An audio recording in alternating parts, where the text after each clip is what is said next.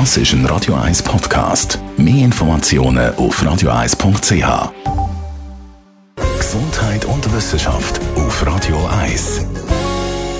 In Pyeongchang ist es eisig kalt. Es herrschen eigentlich permanent Minustemperaturen. Das ist nicht nur eklig für alle Athleten dort, die sich ja mit sehr interessanten Gesichtspflaster gegen Kälte schützen, sondern natürlich auch für die Fans kann das zu einem Problem werden. So zeigt eine Studie, die den Zusammenhang zwischen dem Minusgrad und Herzinfarkt erforscht hat.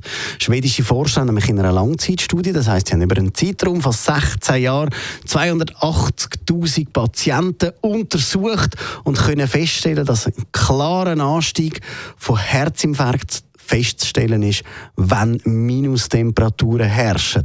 Auch ein deutscher Arzt, Dr. Professor Thomas Voigtländer vom Vorstand der Deutschen Herzinfarktstiftung, sagt, geht man also geht ein gesunder Mensch in die Kälte raus und bekommt plötzlich Schmerzen, zum Beispiel einen Druck oder ein Brennen im Brustkorb oder Atemnot, dann sagt das ein klares Anzeichen für einen Herzinfarkt. Und man soll dann unverzüglich einen Arzt aufsuchen, wo dann das Herz eben so richtig geht, untersuchen. Weiter warnen die Forscher auch vor grossen Anstrengungen bei Minustemperaturen.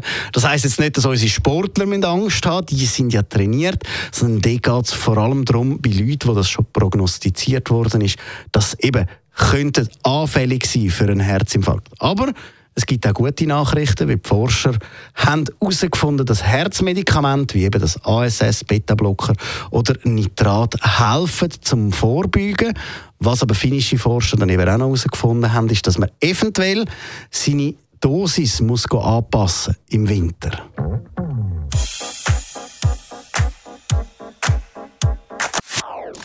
Das ist ein Radio 1 Podcast. Mehr Informationen auf radio1.ch.